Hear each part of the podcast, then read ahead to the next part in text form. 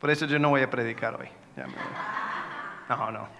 No, es un privilegio poder estar con ustedes, poder estar compartiendo.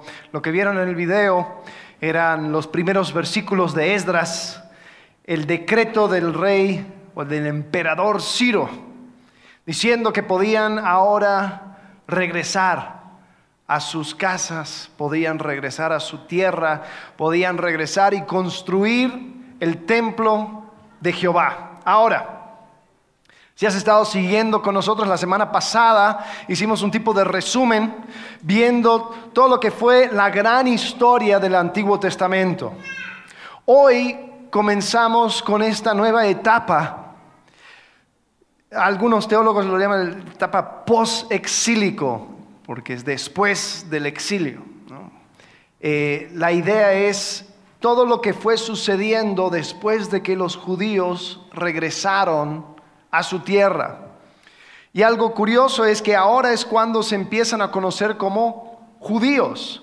Eh, antes eran israelitas, eh, después se divide, está el reino de Judá en el sur, el reino de Israel en el norte, pero no tenían su identidad como judíos hasta que fueron llevados a Babilonia y en Babilonia pasaron 70 años en cautiverio hasta que el emperador Ciro permite que ellos regresen a sus casas, a sus hogares, para construir el templo.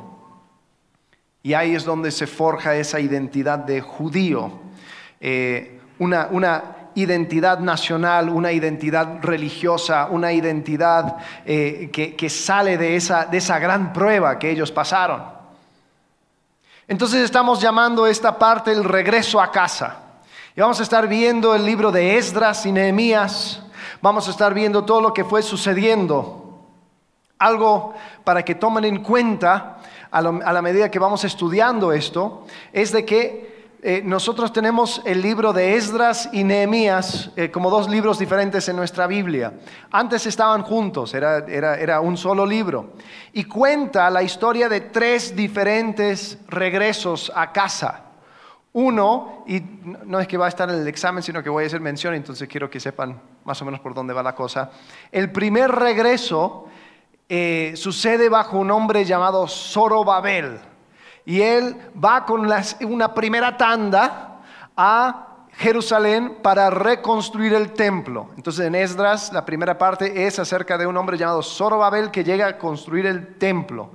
La segunda parte de Esdras es la historia de Esdras que regresa a Jerusalén también con otro grupo de personas para enseñar la ley.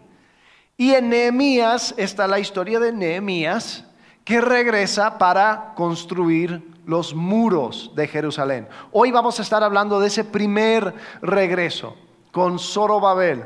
Entonces él regresa con un grupo de personas para construir el templo. El templo se había destruido.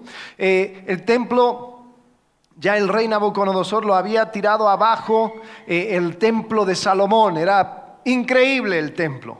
Pero ahora ellos tenían que volver a construir ese templo. Entonces, como vimos la, semana pasada, el exilio terminó con un decreto, el decreto del emperador, del imperio más grande que ha conocido el mundo. Y este emperador da no solamente su permiso, sino que también da los fondos necesarios para construir el templo. Pone a una persona que regrese, que es el nieto del último rey de Judá, él permite que estas personas vayan y, practiquen su religión como a ellos les parece, les, da toda la bendición y dicen, oye, y que ustedes en su templo oren por mí. ¡Wow! ¡Qué increíble! Imagínate el entusiasmo que sería regresar y saber que estás en el medio del cumplimiento de una historia que Dios ha estado contando ya por mucho tiempo. Había Un montón de entusiasmo, como leímos en Esdras capítulo 2, versículo 68, dice, cuando llegaron al templo del Señor en Jerusalén, algunos jefes de familia dieron donativos para que se reconstruyera el templo de Dios en el mismo sitio. De acuerdo con sus capacidades económicas, dieron para la obra de reconstrucción 488 kilos de oro, 2.750 kilos de plata y 100 túnicas sacerdotales. Imagínate, 400 kilos de oro. Eh, y eso fue solamente la donativa, eso no, ni siquiera fue parte de lo que dio el emperador para construir. Entonces tenían un montón de, ganas de construir, de hacer, de realmente ir cumpliendo aquellas cosas que los profetas desde mucho tiempo estuvieron diciendo. Y los judíos comienzan a construir el templo y sabían que la mano de Dios les estaba acompañando. Pero unos pocos años después, el templo quedó abandonado, no se construyó, quedaron los fundamentos solamente. Y por 16 años, por 16 años, esa obra quedó sin trabajar. ¿Qué sucedió? Desánimo. Llegó el desánimo. ¿Cómo puede ser? ¿Cómo pudieron los judíos abandonar una obra que por 70 años tenían esperanzas y ansias de cumplir? En pocos años el desánimo había llegado a su vida de tal forma de que lo dejaron abandonado. El teólogo Howard Hendricks habla acerca del desánimo diciendo que es un cáncer del alma. Nos carcome por dentro aún sin que nos demos cuenta, a tal punto que colapsamos ante la más pequeña prueba. El desánimo es un cáncer. Nos carcome. Hoy en día en nuestro país no tenemos oposición a nuestra fe de una manera oficial. No es como Corea del Norte, no es como Arabia Saudita. No corres peligro por compartir tu fe, ni por vivir públicamente tu fe.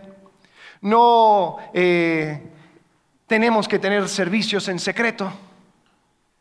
Entonces, la pregunta es, ¿Cuál es la herramienta que usa el enemigo en este contexto, en tu contexto y mi contexto, para detener la obra de Dios?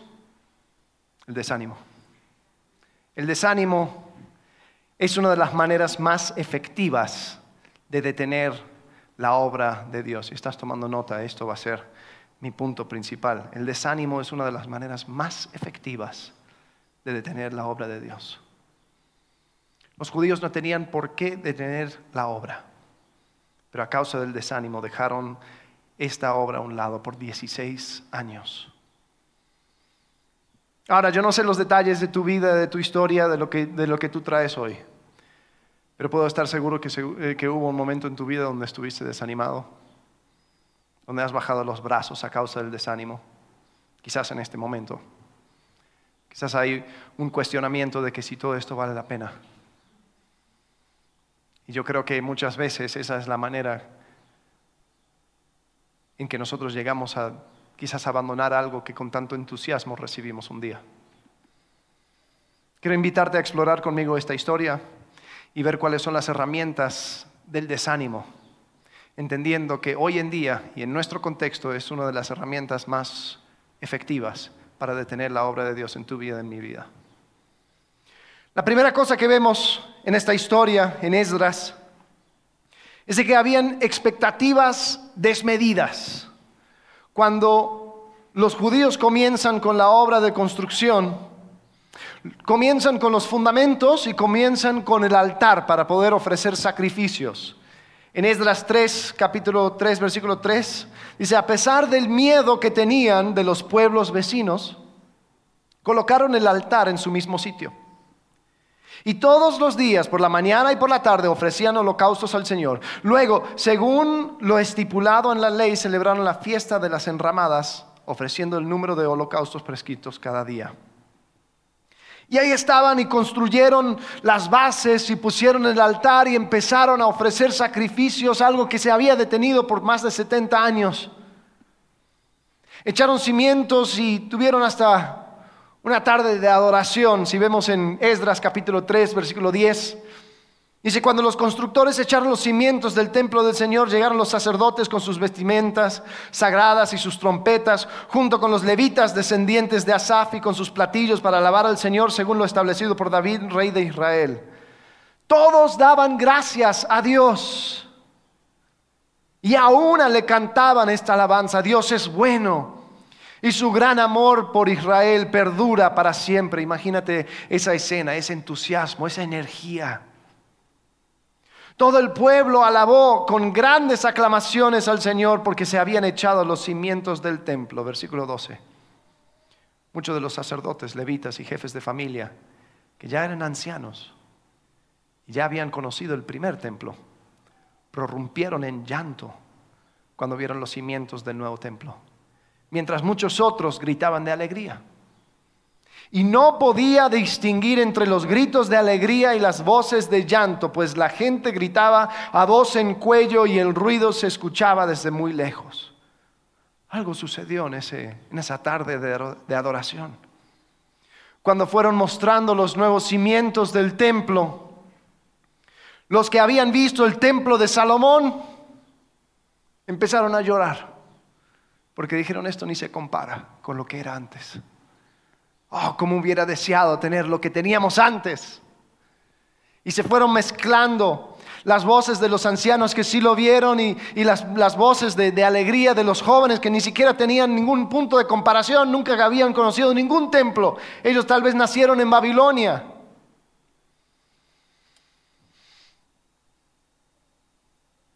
Entonces, vimos que habían expectativas, no se cumplieron.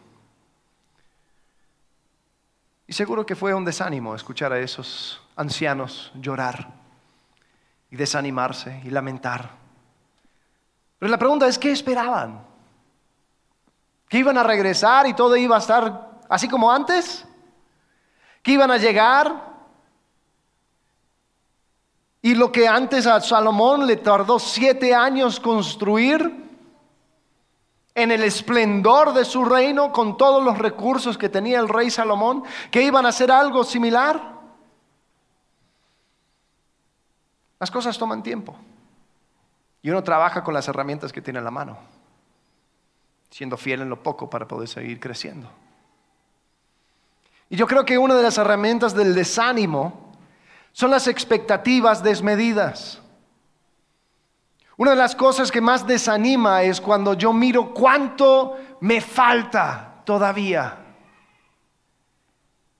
Y preferimos abandonar la carrera en vez de seguir porque se siente que nunca voy a llegar. Sabes, nosotros viviendo a este lado de la cruz, ponemos nuestra fe en Jesucristo. Él es el único que nos puede salvar. Él es el único que nos puede rescatar. Él es el único que nos da esperanza en esta vida. Pero esa esperanza no es solamente de estar con Él en la eternidad, esa esperanza también es por una obra que Él comienza en nosotros, que Él lo va a terminar. Él dice que seremos transformados a ser como Él. En 1 de Juan capítulo 3, versículo 2 dice, queridos hermanos, ahora somos hijos de Dios. Pero todavía no se ha manifestado lo que habremos de ser. Sabemos, sin embargo, que cuando Cristo venga seremos semejantes a Él porque lo veremos tal como Él es. Todo el que tiene esta esperanza en Cristo se purifica a sí mismo, así como Él es puro. Y Juan habla acerca de un proceso de seguir siendo transformados y de parecernos más a Él para un día llegar a ser completamente como Él, transformados a su imagen. Pero es cada día, es un proceder y es un proceso largo. Ahora nosotros tenemos expectativas que terminan llevándonos al desánimo porque lo que queremos lo queremos ya. Queremos una cultura microondas, 30 segundos y ya está todo listo. Entonces nos frustramos cuando me levanto y ya todavía no estoy libre de mis hábitos destructivos, de mis relaciones tóxicas, del dolor y las adicciones que lo alimentan. Porque digo, ¿No que Dios promete transformarme? ¿Qué es esto? Y no nos damos cuenta que una de las cosas que Dios nos permite vivir es ese proceso de ir cediendo control al Espíritu Santo para que Él haga la obra en nosotros. Pero no es inmediato, porque si no Juan no hubiera escrito lo que escribió. Todavía no se ha manifestado lo que habremos de ser. Hay un proceso. Entonces las expectativas desmedidas hace que aún ese paso que tú tomaste no valga la pena porque dices, mira todo lo que me hace falta. Mira todo lo que tengo que hacer. Mira todo lo que no he hecho. Mira todo lo que no soy. No vale la pena. Y nos contamos la misma historia. Siempre voy a ser así. Fue un engaño pensar que podía cambiar. Él no puede cambiar, ella no puede cambiar. Esto es imposible. Soy mercancía dañada. Así voy a ser, así soy. Y pensamos que Dios tiene poder para cambiar a quien sea menos a mí. Y nos desanimamos porque nuestra expectativa es que se acabe todo lo que yo traía antes y que inmediatamente ya no, no tenga que lidiar con los problemas de este mundo. No, no, eso va a ser en el cielo. En esta vida tenemos la oportunidad de ir paso a paso siendo transformado a su imagen. ¿Y sabes qué? Aunque eso crea desprecio a esos pequeños comienzos, Dios ve esos pequeños comienzos. Dios celebra los avances. Y aunque tú lo desprecias, te falta mucho, sí. A mí también. Pero Dios ve. Y Dios no ha terminado contigo. Uno de los profetas que vivió en el tiempo de Zorobabel, en este primer regreso, él habla al pueblo. Y el profeta habla con la voz de Dios en Zacarías capítulo 4. Zacarías era un profeta en ese tiempo. Zacarías 4:9 dice, Zorobabel ha puesto los cimientos de este templo y él mismo terminará de construirlo. Así sabrán que me ha enviado a ustedes el Señor Todopoderoso. Cuando vean la plomada en las manos de Zorobabel, se alegrarán, fíjate, se alegrarán los que menospreciaron los días de los modestos comienzos. aquellos que lloraban porque no cumplía con sus expectativas, Jehová dice, aguanta, ellos se van a alegrar, porque yo no he terminado. Y aún a esas personas que menospreciaron los pequeños comienzos, esos pasitos donde dices, esto, nada más esto, en serio esto, pero mira cuánto falta, se van a alegrar. Así que no permitas que tus expectativas desmedidas sean una herramienta para el desánimo. Permite que Dios siga haciendo su obra, aún en las cosas pequeñas. A veces nos falta gratitud, a veces nos falta esa mirada donde decimos gracias Dios porque la cosa no está como antes. Yo sé que tú estás trabajando. Obviamente no es como quisiera pero no es como era antes. Y por eso te doy gracias. El desánimo viene cuando tengo expectativas desmedidas. En Esdras, capítulo 4, vemos la segunda herramienta del, del desánimo, que es obstinación en los resultados. Obstinación en los resultados. Fíjate, dice, cuando los enemigos del pueblo de Judá y de Benjamín se enteraron de lo que eh, de que los repatriados estaban reconstruyendo el templo del Señor, Dios de Israel, se presentaron ante Zorobabel y ante los jefes de familia y les dijeron, permítanos participar en la reconstrucción, pues nosotros, al igual que ustedes, hemos buscado a su Dios y le hemos ofrecido holocaustos desde el día en que Sarjadón, rey de Asiria, nos trajo acá. Ahora, pausa. Esta gente eran las personas que después se iban a conocer como los samaritanos. ¿Han escuchado la historia del buen samaritano? Eh, esa historia buen samaritano Jesús lo usa porque ningún judío pensaba que existía un buen samaritano, porque se odiaban. ¿Por qué se odiaban? Porque los samaritanos eran una mezcla. Los asirios no hicieron como hicieron los babilónicos. Los, de Babilonia tomaron a los judíos, los llevaron y después los regresaron. Los asirios conquistaron y trajeron asirios a esa tierra y se hizo una mezcolanza completa de tal punto de que nunca se podía volver a tener una, identidad nacional. Entonces los judíos les miraban, decían, nosotros no somos como ustedes. Nosotros no somos de bastardos, nosotros no somos una mezcla, nosotros somos puros, somos judíos. Nosotros nos mantuvimos fieles. Pero estos asirios, israelitas, esta mezcla, sí reconocían a Jehová. Ahora sí, en Segunda Reyes dice que, que también adoraban a otros dioses, pero reconocían a Jehová. Entonces cuando ellos llegan, dicen, hey, están construyendo el templo, queremos ayudar, queremos ser parte. De ahí vienen, quieren, quieren, quieren volver a, a tener esa conexión que quizás antes tenían. Y quizás por mucho tiempo yo leía este pasaje y pensaba que, bueno, o sea, Dios eh, o sea, sucede esto, pero, pero, pero Dios estaba con, la, decisión que toma Zorobabel. ¿Cuál es la decisión que toma Zorobabel? El, el, próximo versículo.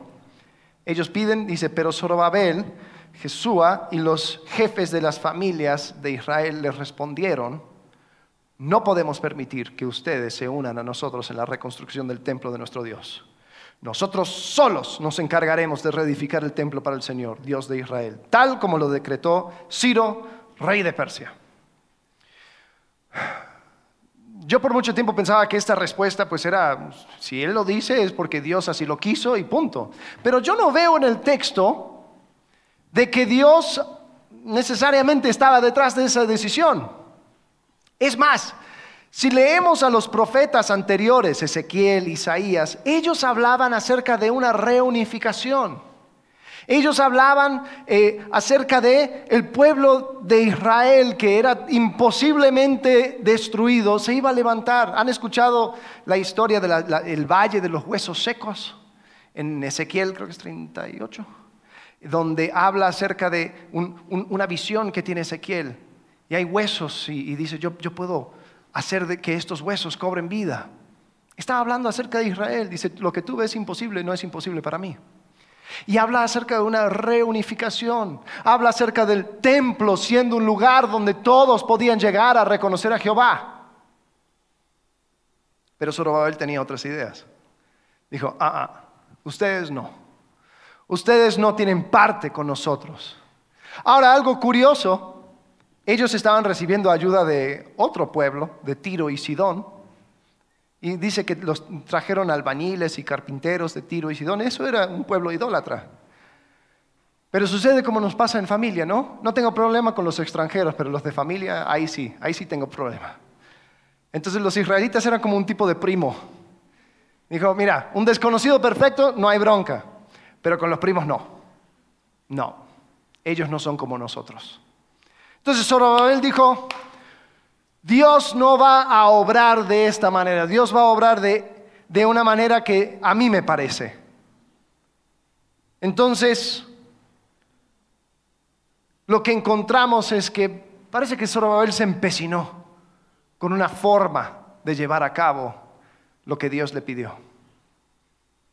Y yo me doy cuenta que así hacemos nosotros. Nos empecinamos, somos obstinados y nos contamos historias, ¿no? Nos contamos historias como que, bueno, ya encontré la persona para mi vida. Dios me lo mostró. Él es la persona para mi vida. Ella es la persona para mi vida. Y no hay forma de sacar al joven de esa, de esa idea porque Dios ya se lo mostró y punto, y así se va a hacer. O Dios me llamó a tal o cual lugar o a tomar tal o cual decisión, Dios me lo dijo. Y así se va a cumplir. O tal vez pongo a Dios a la prueba y digo, Dios tiene que darme lo que yo estoy pidiendo, porque si no, entonces me voy a desanimar y no voy a creer en Él. ¿Has pensado en lo absurdo que es castigar a Dios con la inexistencia si Él no hace lo que tú quieres. es como que, ¿tú crees que Dios existe? No, ¿por qué? Porque no me dio lo que yo quería. O sea, trata de hacer eso con tu mamá, a ver si te funciona. Con Dios le tratamos así. Le queremos eliminar aún de la mera existencia cuando Él nos desanima. Pero el problema es que Dios no desanima. Tú te desanimas. Porque tú te empecinaste con una decisión. ¿Cuántas personas ya dijeron obstinadamente Dios va a actuar así? Y después se escuchan tres, cuatro, cinco personas que le dicen todo lo opuesto y dicen, no, es que Dios me habló. Sí, pero ¿cómo te habló? No, me habló porque se me ocurrió una cosa y, es Dios hablando. Ok, está bien. Pero Dios no puede hablar a través de su iglesia. Dios no habla a través de su cuerpo. Entonces ten cuidado antes de, meterte obstinadamente en una decisión y pensar de que esa es la única forma en que Dios va a hablar.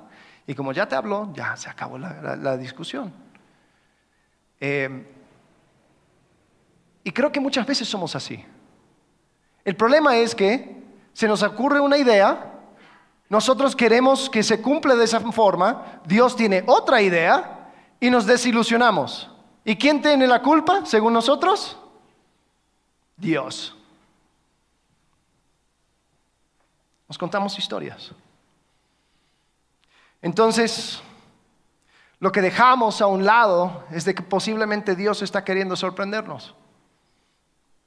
Posiblemente Dios está queriendo hacer algo diferente y cambiar de dirección contigo. Pero tú ya te contaste tu historia. Y hasta crees que viene de la misma mente y corazón de Dios. Ten cuidado de no darle esa responsabilidad a Dios, de llevar a cabo tu voluntad. No le des esa responsabilidad a Dios. Algo curioso que sucede con el templo. Históricamente, cuando Dios quiere inaugurar un espacio sagrado, o cuando, cuando, sea, el pueblo de Israel comienza a inaugura un espacio sagrado, Dios muestra su aprobación llenando ese espacio con su gloria de manera visible, lo, llaman una nube de gloria. Eh, algunos eh, nerdos teológicos hablan de la Shekinah de Dios, ¿no? Entonces, cuando se inaugura el tabernáculo, Moisés no puede entrar al tabernáculo porque el Shekinah, la nube de la gloria de Dios, llenó el tabernáculo y todos sabían, ahí está Dios.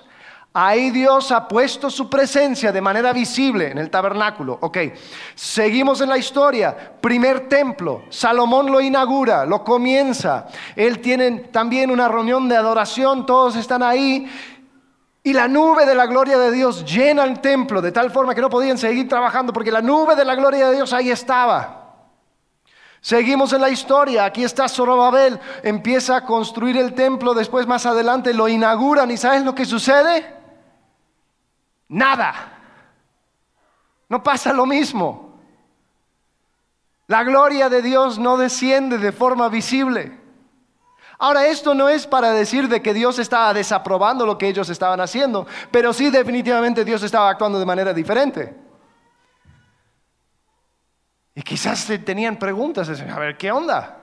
Dios, tú actuaste de esta forma con estas personas, de esta forma con estas personas, ¿y por qué, por qué nosotros no nos toca? Ah, pero Dios tenía planes, planes mucho más grandes. 400 años después iba a llegar Dios, en persona iba a entrar a ese templo que se, inauguró con Esdras. Y ese, ser humano, Dios, 100% Dios, 100% hombre, llamado Jesús, entra al templo y dice, destruyen este templo y en tres días lo vuelvo a levantar. Y los judíos dicen, ¿qué? ¿De qué estás hablando? Y si lees la, versión en Juan, Juan mete un paréntesis, él estaba hablando de su cuerpo, pero la gente no entendía. Jesús muere, tres días después él resucita y después está por ascender al cielo y dice a sus discípulos, oye, quédense en Jerusalén hasta que llegue el Espíritu Santo. Ellos van a un lugar no conocido.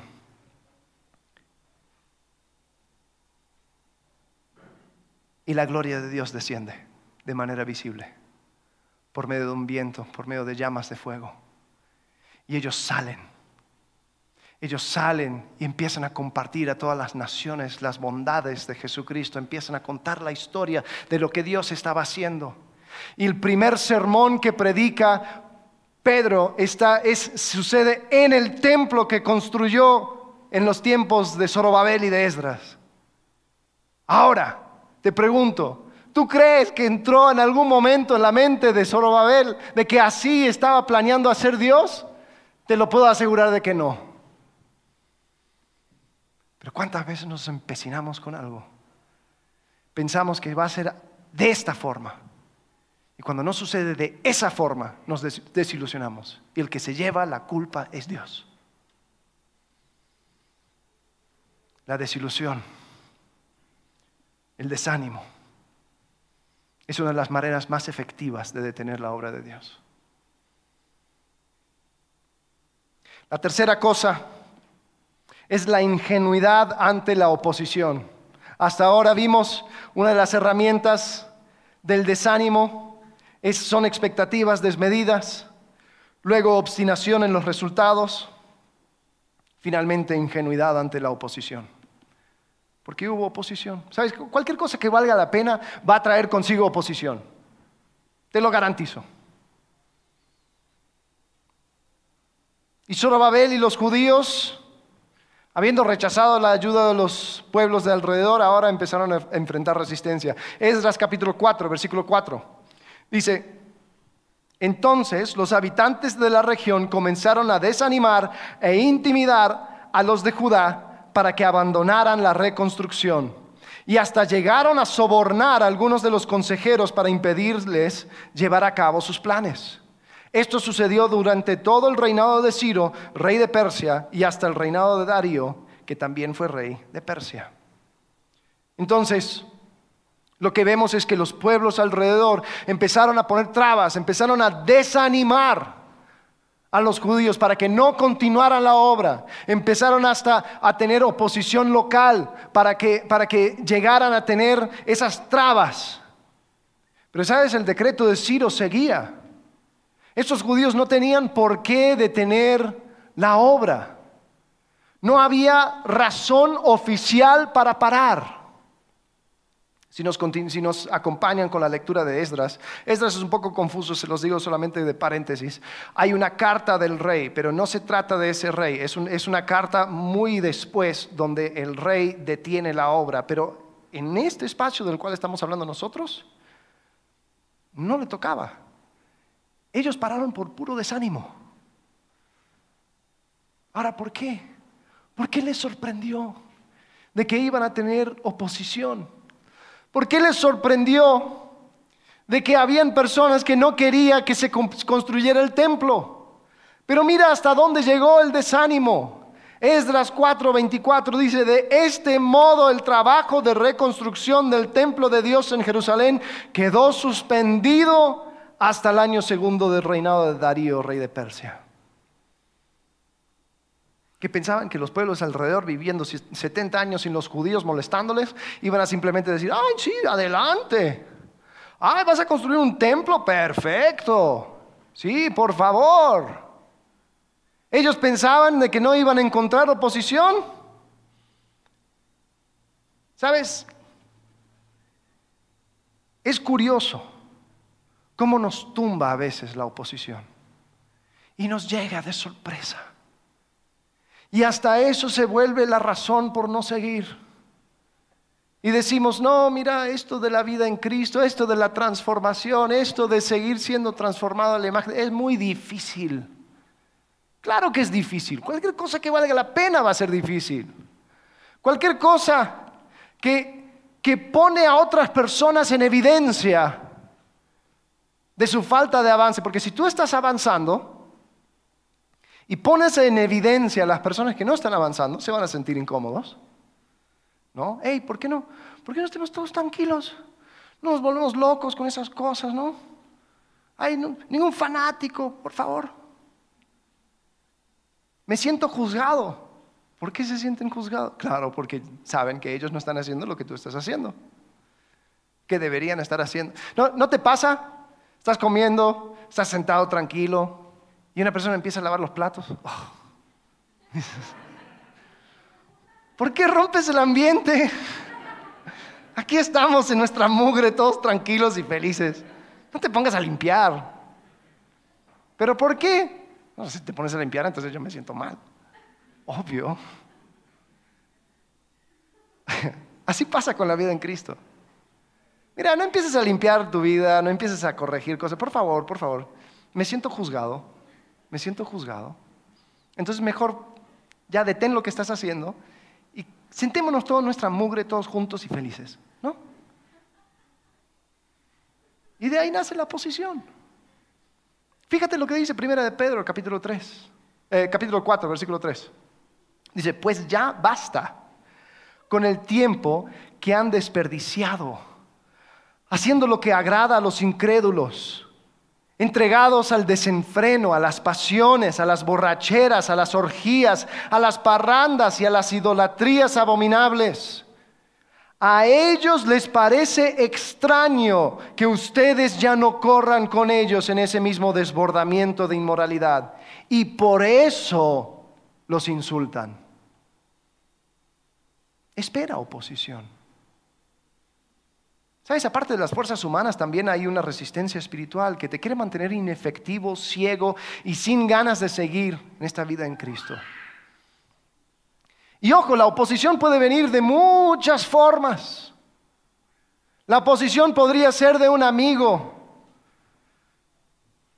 muy buena onda, diciéndote, oye, tú no mereces que te hablen así. ¿Sabes qué? Esa persona no merece perdón. Tú deberías decirle que es un tal por cual y salir con tu, con tu, con tu cabeza en alto. ¿Y el carácter de Cristo? Eso es oposición. La oposición podría aún ser de personas que te digan, oye, esa cosa que sientes que Dios está poniendo en tu corazón, ese plan loco, no es para tanto. Tranquilo, siéntate aquí conmigo. O sea, no seamos fanáticos, por favor. La posición podría aún ser de tu propia familia, diciendo cosas que, que ay, qué hipócrita eres. Eres de una forma aquí en la iglesia, los domingos y todo, pero en casa yo sé quién eres de verdad. Mira, nunca te desanimes si una persona te llama hipócrita. El hipócrita es el que finge, pero muchas veces eh, ese título de hipócrita se lo aplican a personas que quieren alcanzar algo y no lo alcanzan. Porque son pocas las personas que ven su comportamiento y dicen, no, sí, yo, estoy fingiendo. No, o sea, literalmente me cuesta. Sí, en serio, no, no, no soy como quisiera ser. Y me cuesta. Y muchas veces en familias donde más me cuesta. Pero créeme, ni, ni por un segundo quiero ser esta persona que estoy mostrando ser. Yo quiero ser como Cristo. Eso no es ser hipócrita. Esos son pasos pequeños de transformación. ¿Te falta mucho? Sí, a mí también. Pero nunca te desanimes porque alguien te llama hipócrita simplemente porque no eres lo que quisieras ser. ¿Entiendes? Y cuando una persona te quiere tachar de hipócrita, está haciendo oposición. Espéralo. Espera la oposición. Porque la persona que te lo dice generalmente quiere seguir en su mugre. y tú eres una amenaza.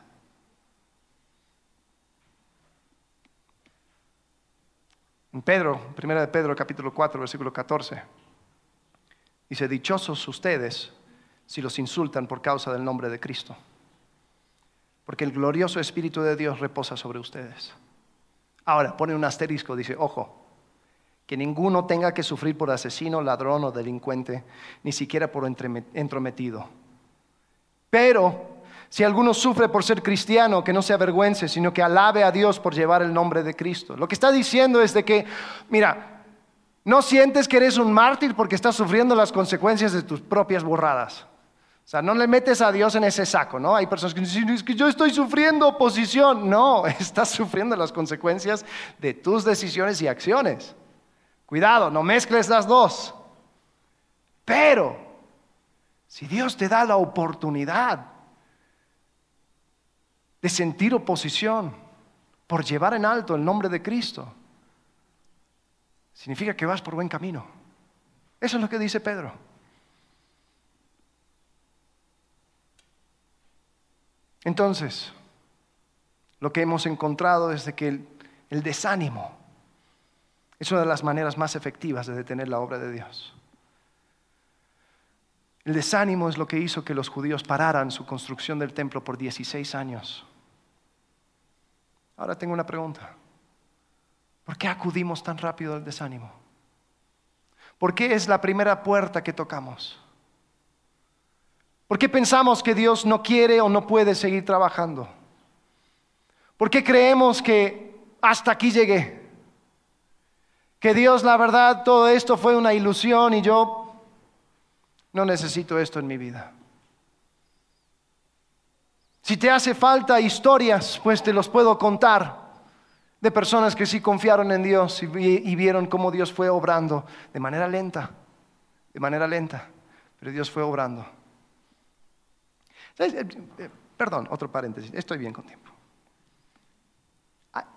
Hay veces donde en esas historias se, va comprimiendo el tiempo, ¿no? y pensamos que todo sucede bien rápido cuando la gente lo cuenta, ¿no? Cuando están dando un resumen de su propia vida. Y llegamos a pensar de que las cosas, pues todo le pasa súper rápido a la gente en su propia vida. Por ejemplo, Moisés. ¿Saben la historia de Moisés, no? Ahí estaba en el agua, eh, después crece como un príncipe de Egipto y después quiere matar a un egipcio, y entonces es, es mandado afuera y ahí está por un tiempo y regresa. Ahora, si la forma en que fuiste expuesto a esta historia fue por medio del príncipe de Egipto, la película, el dibujito animado, pensarías que Moisés regresó como con 26 años encima. ¿Sabes cuántos años tuvo Moisés cuando regresó a Egipto para decir, vámonos pueblo? ¿Cuántos años tuvo? A ver, algún nerdo bíblico. 80. 80 años. Y él estuvo ahí con el pueblo de Israel hasta los 120 años. Ahora, claro, porque como se puede comprimir la historia de Moisés en, un libro y medio, pensamos de que todo sucedió súper rápido. Tranquilo, Dios no ha terminado contigo. Dios sigue obrando. Hay muchas cosas que sí te faltan, pero créeme, de que si miramos con ojos sinceros a las personas que, en el cual Dios ha obrado, vamos a ver que la historia también tomó su tiempo. La pregunta es, ¿crees que Dios es fiel en cumplir con su palabra? Entonces, ¿por qué acudimos al desánimo? Quizás son expectativas desmedidas.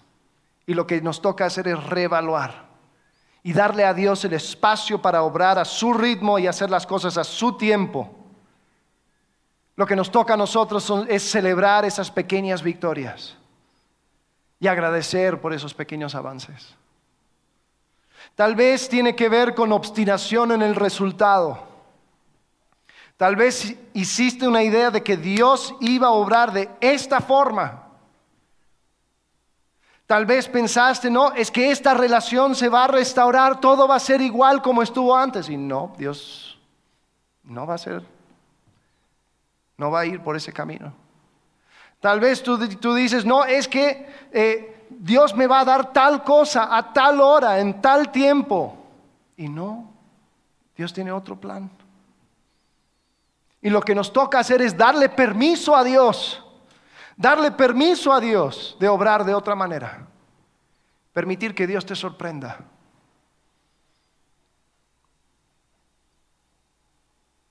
Eso es una muy buena oración. Cuando estás en el desánimo, cuando estás en el hoyo. Son dos palabras. Dios, sorpréndeme. Dios, sorpréndeme. Cambia mis categorías porque claramente estoy desanimado. no puedo más, pero yo sé que tú eres fiel. Y yo no tengo idea cómo tú vas a llevar a cabo tu palabra, pero tú me tienes que sorprender.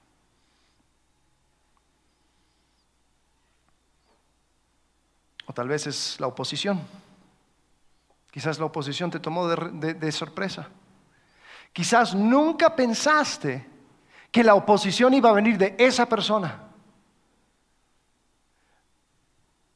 Hay personas que se sienten más cómodos con un desastre de ser humano como eras antes, que con una persona que está poniendo su vida en orden y entregando a Cristo todo lo que tienen que entregar y, donde, y donde se están poniendo orden en su vida. Porque te ven como ese desgraciado que se levanta de la mesa a lavar los platos. Dice, ah, ah, ah, tú no, tú no, tú siéntate. Tú no vas a ser esa persona que me deja en ridículo. Generalmente viene por la familia. Desafortunadamente conozco personas que han abandonado la fe porque dijeron la oposición de mi familia es demasiado grande. Pero ¿quién te dijo que iba a ser diferente? ¿Quién te dijo que no valía la pena? Te puedo decir, vale la pena, vale la pena. No permitas que el desánimo sea una herramienta efectiva en tu vida. Mientras tú sigues con vida, Dios sigue obrando. Quiero terminar leyendo un pasaje, un pasaje conocido en Romanos 8.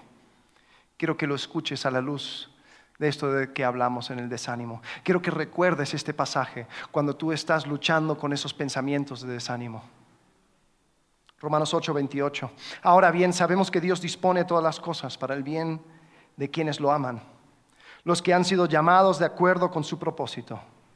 Porque a los que Dios conoció de antemano también los predestinó a ser transformados según la imagen de su Hijo, para que Él sea el primogénito entre muchos hermanos. A los que predestinó también los llamó, a los que llamó también los justificó, a los que justificó también los glorificó. ¿Qué diremos frente a esto? Si Dios está de nuestra parte, ¿quién puede estar en contra nuestra? El que no escatimó ni a su propio Hijo sino que lo entregó por todos nosotros, ¿cómo no habrá de darnos generosamente junto con Él todas las cosas? ¿Quién acusará a los que Dios ha escogido? Dios es el que justifica. ¿Quién condenará? Cristo Jesús es el que murió e incluso resucitó y está a la derecha de Dios e intercede por nosotros. ¿Quién nos apartará del amor de Cristo? ¿La tribulación? ¿La angustia? La persecución, el hambre, la indigencia, el peligro o la violencia. Como está escrito, por causa, por tu causa siempre nos llevan a la muerte. Nos tratan como a ovejas para el matadero. Ahí ves la oposición. Sin embargo, en todo esto somos más que vencedores por medio de aquel que nos amó. Pues estoy convencido que ni la muerte, ni la vida, ni los ángeles, ni los demonios, ni lo presente, ni lo porvenir, ni los poderes, ni lo alto, ni lo profundo, ni, cosa alguna en toda la creación podrá apartarnos del amor de Dios o el amor que Dios ha manifestado en Cristo Jesús nuestro Señor. Padre, gracias porque tenemos este ejemplo en el libro de Esdras de cómo nos puede llegar a afectar el desánimo. Señor, queremos identificar esas herramientas del desánimo y reconocer que a veces, Señor, hemos sido afectados. Pero tú eres fiel, tú sigues siendo fiel. Padre, gracias porque podemos confiar en tus promesas. Señor, por eso te alabamos. Te pido que nos sigas sorprendiendo cada día. En el nombre de Cristo Jesús. Amén.